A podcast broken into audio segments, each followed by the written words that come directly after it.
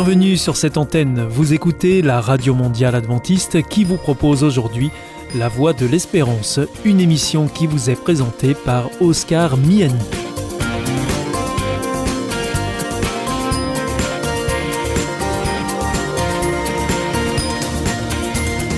C'est avec grand plaisir que je vous retrouve sur notre antenne. Encore une fois, soyez les bienvenus à l'écoute de La Voix de l'Espérance, notre émission quotidienne de 30 minutes qui vous est présentée par Oscar Miani. Merci de votre fidélité à ce rendez-vous. Je vous rappelle que vous pouvez nous écouter sur cette antenne ou bien en podcast ou encore avec votre téléphone. Aujourd'hui, au programme Parole solidaire, un moment d'information humanitaire avec ADRA, l'Agence de développement et de secours adventiste. Et pour conclure cette émission, vous retrouverez un moment de témoignage avec C'est vous l'histoire.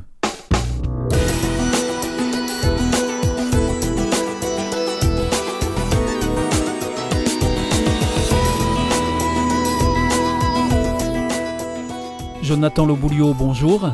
Vous êtes euh, directeur d'ADRA Belgium, l'agence de développement et de secours adventiste. Alors bienvenue dans cette émission Parole solidaire qui est consacrée aux solidarités humanitaires. Euh, aujourd'hui, euh, nous pourrions considérer cette émission comme une édition spéciale puisque vous êtes en pleine intervention avec votre équipe de volontaires suite aux graves inondations qui ont touché euh, la Belgique euh, depuis le 15 juillet. Et vous êtes notamment à, Verviers en ce moment, hein, c'est bien ça? Oui, tout à fait. Donc Verviers est une des communes qui a été le plus touchée euh, par les inondations. Et on est plus particulièrement dans le quartier d'Azinval, qui est vraiment le quartier où il y a le plus de dégâts matériels et, le plus de pertes humaines. Oui. Et, alors, est-ce que vous pouvez nous décrire ce que vous voyez là Qu'est-ce qui vous entoure? Écoutez, il y a, y a, des maisons qui, sont carrément, qui ont carrément été emportées par le courant. Il y a euh, beaucoup d'habitations qui sont euh, devenues instables et euh, où les gens ont dû évacuer. Et des rez-de-chaussée, des garages, des caves complètement sous eau. Qui l'eau a été évacuée, mais il n'y a plus plus rien de, de, viable. Donc les gens sortent juste tout ce qui a été détruit sur la rue et des camions viennent en file indienne récupérer pour tout amener à la décharge. Mais les gens ne trient même pas tellement les, dégâts sont considérables. C'est des souvenirs, c'est des, voitures, des meubles, des, voilà, beaucoup, beaucoup, beaucoup de dégâts. Et, comment se, trouvent les habitants? Ils ont été évacués de, la zone? Alors, ils ont été évacués euh, en partie, donc ils sont revenus euh, la plupart depuis euh, hier et dimanche pour constater les dégâts et commencer à, nettoyer. la zone n'était pas accessible jusqu'à jusqu'à samedi, c'était très compliqué de, de, venir ici. Nous, on a fait, on est venu déjà dimanche euh, sur sur le terrain voir un peu quels étaient les besoins, mais euh, les gens, c'est vraiment euh, depuis deux jours qu'ils arrivent à revenir dans leur maison, voilà, et qui commencent à nettoyer, commencent un peu à à aussi découvrir l'ampleur des dégâts. Alors vous, Jonathan Lobulio, vous êtes directeur d'ADRA, Belgium, et vous êtes sur place avec vos équipes de volontaires. en quoi consiste votre intervention sur le terrain? Alors très concrètement, nous on a déployé une trentaine de volontaires sur une zone de plus ou moins euh, allez, 3 4 rues, donc c'est un hypercentre si vous voulez du quartier. Et le rôle principal des volontaires, c'est euh, de, on fait du porte-à-porte -à, chaque fois, on demande s'il y a des besoins en eau ou en nourriture, et on coordonne ça aussi avec la ville. Et on propose notre aide, on propose nos bras pour le nettoyage. Euh, et donc très souvent, voilà, le groupe démarre la rue et on s'arrête euh, avant d'avoir fini toute la rue parce que les besoins euh, sont, vraiment considérables. Et donc on, divise les équipes pour euh, pouvoir couvrir un maximum. Et c'est principalement du nettoyage, du déblayage et, aussi beaucoup, beaucoup, beaucoup de discussions avec les gens, de, juste les écouter juste voilà être là à côté d'eux, voir qu'ils ne sont pas tout seuls c'est vraiment euh, ça, c'est peut-être la plus grosse euh, part du, du boulot. Oui, oui, parce que dans quel état psychologique euh, se trouvent justement les habitants qui ont vécu bah, ces, inondations, qui ont été meurtrières, et, comment est-ce qu'ils envisagent maintenant le, le présent et, l'avenir, évidemment? Il y, a, des gens, ils nous racontaient ce matin, qui vivent depuis 40 ans ici, qui n'envisagent pas de, de déménager autre part même si leur maison a subi de, de, graves dégâts. Après, il y en a d'autres. hier, on a était euh, une jeune femme à vider complètement sa maison parce que sa maison allait s'effondrer. Elle nous disait en pleurs qu'elle venait de, tout rénover. Il y a deux mois, elle avait fini les rénovations. Donc voilà, chacun réagit un peu à sa manière. Il y en a qui sont dans l'action, qui, qui, continuent à travailler, à, à, faire le nécessaire. il y en a d'autres qui sont juste prostrés euh, devant chez eux et qui ne savent même pas par quoi commencer. Et donc nous, quand on vient, on, voilà, on discute avec eux, on leur dit prenez votre temps, réfléchissez ce que vous avez envie de peut-être de garder, des souvenirs que vous pouvez récupérer. Et euh, voilà, on n'est pas là pour les presser, on est là pour être au service. Donc on les laisse aussi prendre le temps de respirer, de se rendre compte de la situation.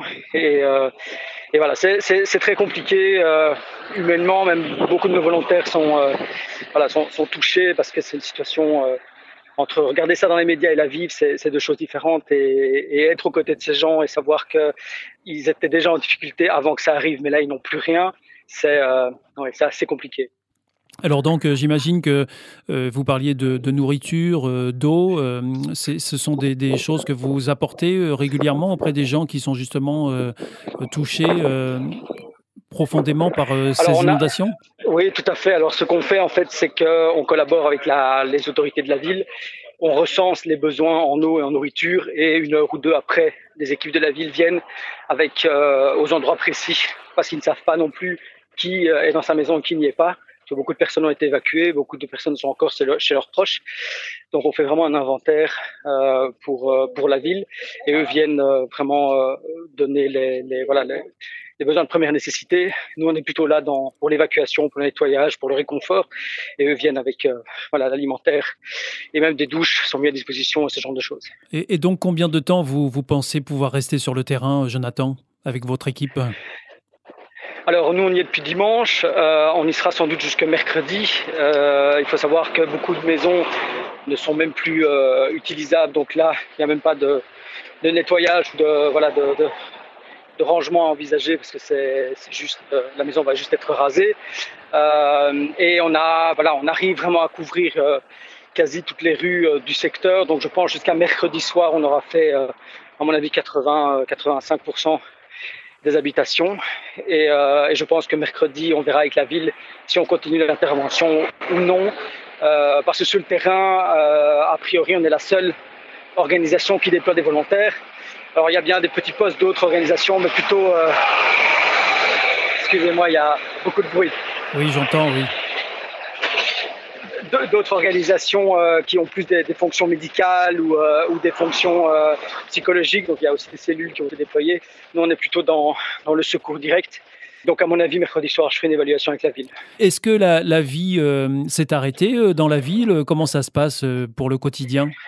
Ben, la, la, vie a très vite repris dans la mesure où les euh, commerçants, enfin, qui sortent d'une période aussi compliquée avec le Covid, oui. Euh, n'ont pas beaucoup de choix que, de se relever et de, de continuer leurs activités quand ils le peuvent. Donc la ville a, très vite euh, repris voilà, son activité habituelle, sauf l'hypercentre dans Zival qui est vraiment encore euh, en état de choc. Et là, on voit que les citoyens vont, vont mettre un petit peu de temps à, à reprendre des activités.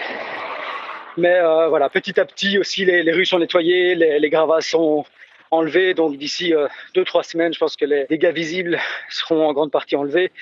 Et après, il y aura voilà toute la reconstruction, les, assurances et alors l'impact psychologique qui est très fort aussi. Donc euh, voilà, je pense que excusez-moi, je suis un peu soufflé. Voilà. Euh, oui, je, pense que petit à petit, ça, reprend vraiment un cours normal, mais ça va prendre du temps. Et alors, euh, aujourd'hui, là, Jonathan Loboulio, si euh, les auditeurs euh, veulent soutenir l'action euh, d'Adra Belgium, comment est-ce qu'ils peuvent le faire? Alors, ils peuvent le faire en fait en, en faisant un don, par exemple, sur euh, le compte de l'Adra Local Solidarity, qui est le, la fonction euh, d'ADRA qui s'occupe vraiment du territoire belge, l'ADRA Belgique qui s'occupe de la Belgique. Euh, donc c'est principalement par, par des dons financiers. Euh, et alors les informations sont donc, sur notre site www.adra.be. Là vous trouvez, il y a une section exprès par, par rapport à cette inondation. D'accord. Donc euh, voilà, c'est très simple. Il suffit de, vous, de se rendre sur votre site internet. Bah, je vous remercie beaucoup, euh, Jonathan, d'avoir répondu à mes questions. Euh, je vous souhaite euh, beaucoup de courage aussi et, et, merci pour cette action que, que, vous menez sur le terrain auprès des, des, habitants qui ont été durement touchés. Merci beaucoup. Merci à vous pour, pour la visibilité. Merci. Merci. À bientôt. Bon courage. Merci beaucoup. Au revoir.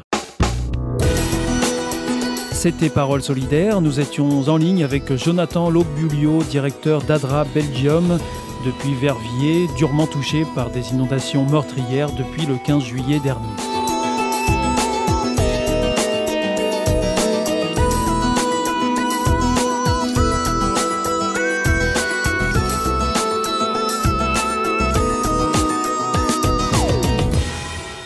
Hier ist Adventist World Radio, die Stimme der Hoffnung. Questa è la radio mondiale adventista. La voce della speranza. Actuellement, des formes plus contagieuses du coronavirus circulent. Nous devons rester extrêmement vigilants. La stricte application quotidienne des gestes barrières reste primordiale pour lutter contre l'épidémie. Il est également essentiel de respecter les mesures d'isolement et de se faire tester aux moindres symptômes. Ensemble, continuons de prendre soin les uns des autres. Ceci est un message du ministère des Solidarités et de la Santé.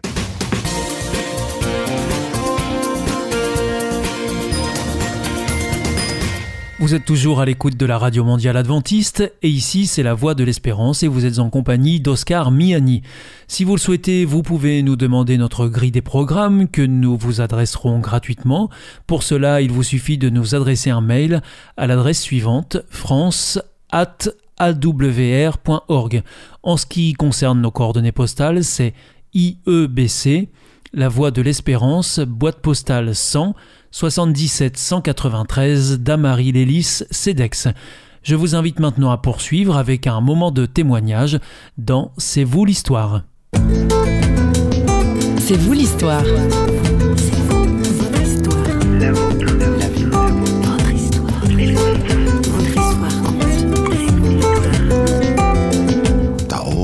Sitzt ein höheres Wesen und der ist Deutscher. Und es ist ein Buchhalter. Und er schreibt alles ganz genau auf, was wir falsch machen. Là-haut, il y a un être supérieur et il est allemand. C'est un comptable. Il écrit au détail près tout ce que nous faisons faux et à la fin de notre vie, on reçoit une facture. C'est ce que nous disait à l'instant Thorsten Hebel en allemand dans le texte.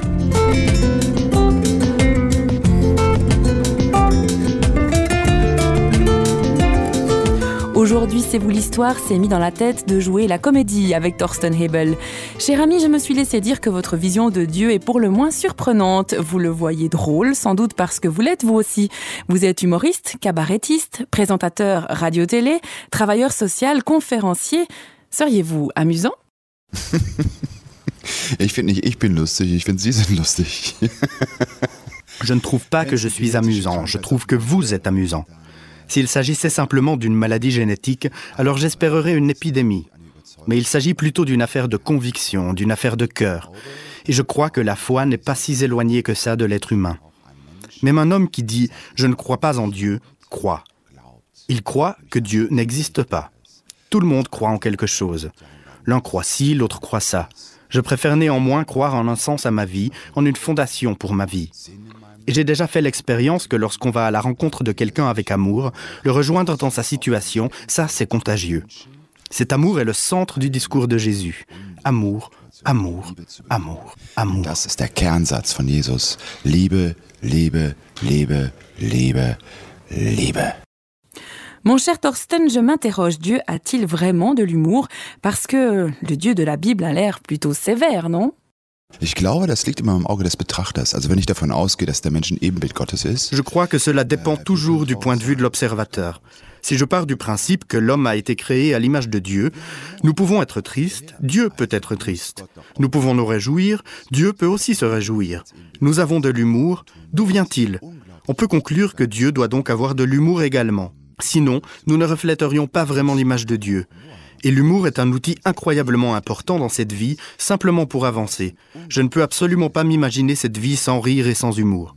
En plus de ça, même s'il n'est pas explicitement écrit dans la Bible que Jésus riait, ça ne veut pas dire qu'il ne le faisait pas non plus. Ce n'est pas non plus écrit dans la Bible qu'il respirait, mais il respirait quand même. Alors je crois que Dieu a de l'humour, et même en grande quantité. Also von daher, glaube, Gott Humor. Si Dieu a de l'humour, l'image véhiculée par les médias, ne serait-ce que celle des églises, est tout autre. On s'y ennuie, on y est trop sérieux, et on se demande surtout à quoi elles servent. Es stimmt, aber ich bin zum Beispiel auch Christ und Sie haben vorhin gesagt, dass ich witzig bin. C'est vrai. Mais moi aussi, je suis chrétien et vous avez dit précédemment que je suis rigolo. C'est donc au moins l'exception qui confirme la règle. Et j'ai beaucoup de collègues qui sont drôles. Autrement, le cabaret et la comédie sont basés sur l'observation méticuleuse des choses, et à ce propos, je trouve les chrétiens très drôles. Quand on observe comment ils se comportent les uns avec les autres, je trouve qu'on peut souvent rire. Parfois rire d'eux, mais rire quand même, c'est souvent très drôle. Sérieusement, je pense que c'est lié à une représentation erronée de Dieu. Tout ça est dû au fait que les gens croient réellement que là-haut il y a un être supérieur, et il est allemand. C'est un comptable qui écrit au détail près tout ce que nous faisons faux et à la fin de notre vie, on reçoit une facture. C'est complètement débile, il n'y a aucune mention de ça dans la Bible et chers auditeurs, si quelqu'un vous affirme quelque chose comme ça, n'y croyez surtout pas parce que Dieu n'est définitivement pas comme ça. Amour, amour, amour. C'est à ça que je crois fermement. Liebe, Liebe, Liebe, Liebe. Daran glaube ich fest. Mais dites-moi, mon cher Thorsten, si l'on rit, ce n'est pas au détriment des autres? On se moque un peu, non? Enfant, vous étiez plutôt moqueur ou moqué? Nee, ich hatte eigentlich so eine gute Kindheit, weil Ni l'un ni l'autre, j'ai plutôt eu une enfance heureuse. J'avais de bons amis avec lesquels je suis du reste toujours en contact. Nous jouions très souvent dehors et j'ai d'excellents souvenirs de mon enfance. Je n'étais pas non plus le guignol de la classe à l'école. À l'époque, je n'étais pas un plaisantin. Mon humour est né pendant la crise la plus profonde de ma vie. J'étais vraiment au fond du gouffre et je me suis retrouvé devant un choix cornélien. Soit cette situation me brisait et je sombrais dans la dépression, déclarais forfait, ou alors je choisissais la stratégie de digérer tout cela avec humour. C'est ce que j'ai fait et à travers ça, je me suis rendu compte que je pouvais rejoindre les gens et même les aider. Ce fut la naissance de l'humour dans ma vie. Mais vous essayez de séparer l'humour de l'offense. Pourquoi ça? Ja, weil Comedy in meinen Augen nur so funktioniert. Also wenn ich Witze beispielsweise mache. Parce qu'à mes yeux, la comédie ne fonctionne que comme ça. Par exemple, quand je fais des gags, je ne fais pas de gags sur les femmes, mais sur les hommes, parce que je suis un homme. Je peux rire de moi-même. Je ne fais pas de gags sur les gens qui ne croient pas, mais sur ceux qui croient, parce que je suis moi-même croyant. Je ne fais pas de gags sur les étrangers, mais sur les Allemands. Pourquoi? Parce que je suis allemand. On pourrait continuer la liste, mais pour résumer, j'essaie toujours de me placer au centre de mes sketchs. Et je crois que c'est le seul moyen de créer une comédie efficace et saine, et c'est quelque chose que le public apprécie. Il se sent libre de rire à gorge déployée et n'a pas mauvaise conscience parce qu'on rirait des autres. Je crois que la manière de créer des gags est une question d'éthique. Bon, de temps en temps, je fais un gag sur ma femme, mais seulement un petit, un tout petit.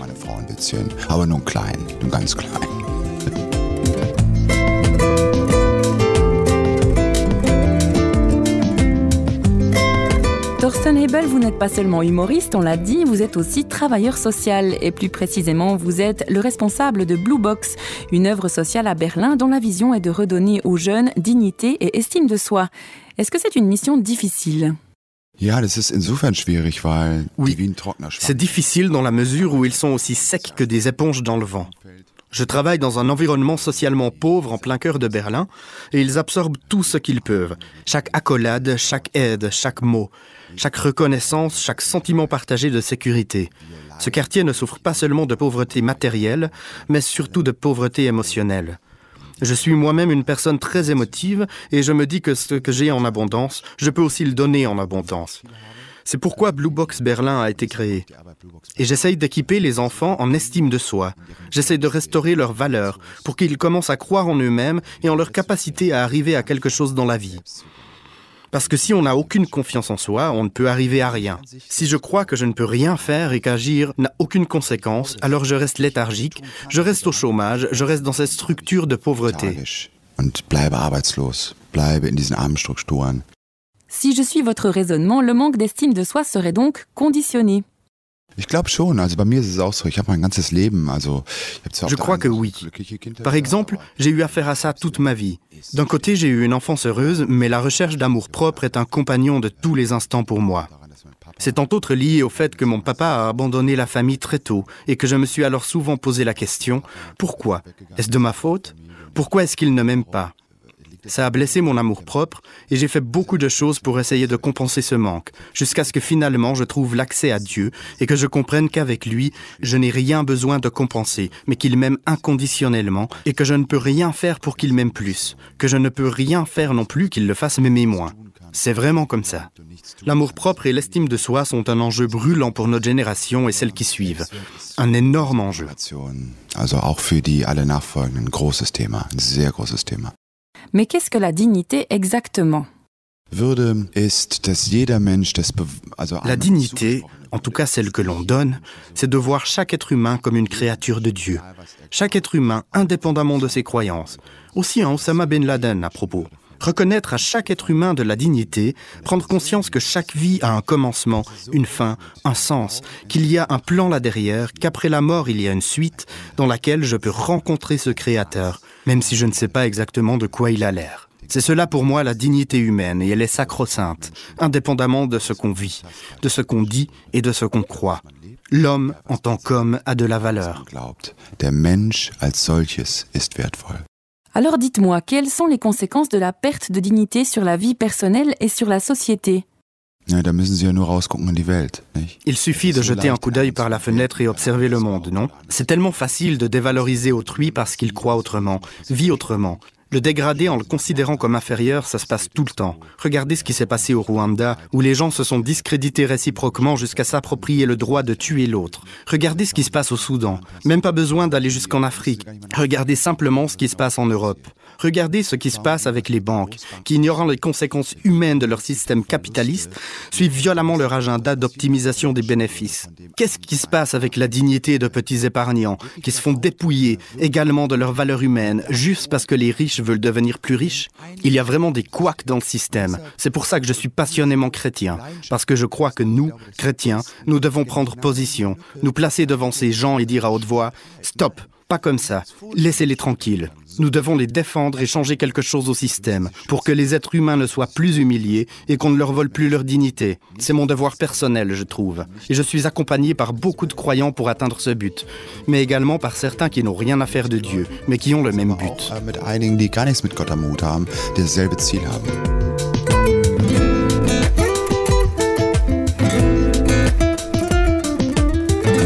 Et quelle différence faites-vous entre l'amour propre et l'orgueil? Je crois que l'amour propre est la conviction que je suis aimé et que je suis précieux. L'orgueil, c'est la conviction que je suis meilleur que les autres.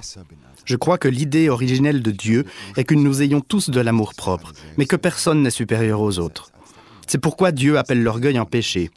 Et personne ne peut se permettre de dégrader les autres en disant ⁇ Je suis supérieur à toi, c'est moi le roi, je peux tout et toi t'es rien ⁇ c'est là que l'équilibre est rompu. Ça n'a plus rien à voir avec l'estime de soi, mais on se trouve en face de deux mesures humaines.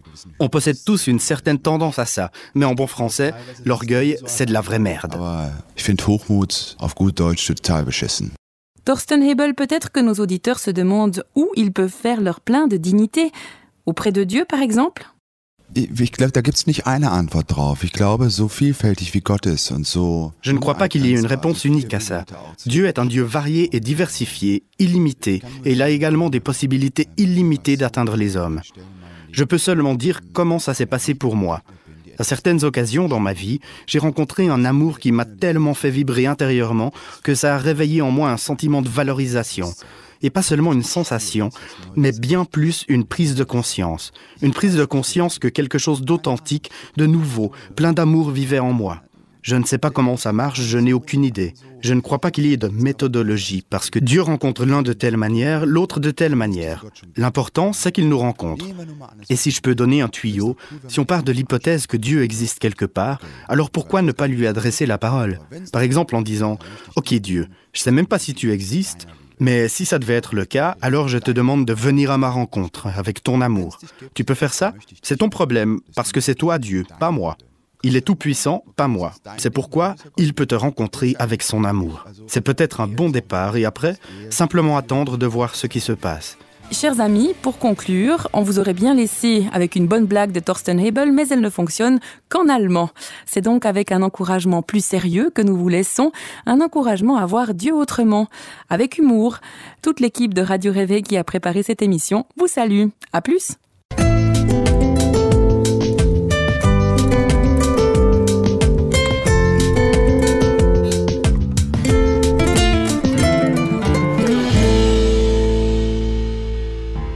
Sentez isolé, désorienté, perdu, en recherche? L'IEBC, l'Institut de la Bible par correspondance, vous accompagne et vous propose des cours gratuits à suivre chez vous et à votre rythme. Retrouvez-nous vite sur www.iebc.org et vous verrez, votre vie va changer. Parce que croire, c'est la vie. Si vous souhaitez réécouter ce programme ou bien le partager avec vos amis, retrouvez-nous sur www.awr.org. Vous pouvez aussi nous suivre par téléphone, c'est très simple, depuis la France. Il vous suffit de composer le 01 80 14 44 77. Si vous êtes en dehors de France, eh bien vous composez le 0033 1 80 14 44 77.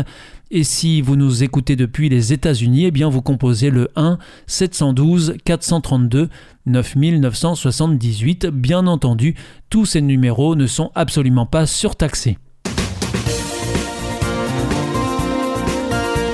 Votre émission est pour aujourd'hui terminée. Vous écoutiez la Radio Mondiale Adventiste pour votre émission en français La Voix de l'Espérance et vous étiez en compagnie d'Oscar Miani. Je vous donne rendez-vous dès demain à la même heure pour votre nouveau programme. D'ici là, que Dieu vous bénisse. Au revoir et prenez bien soin de vous.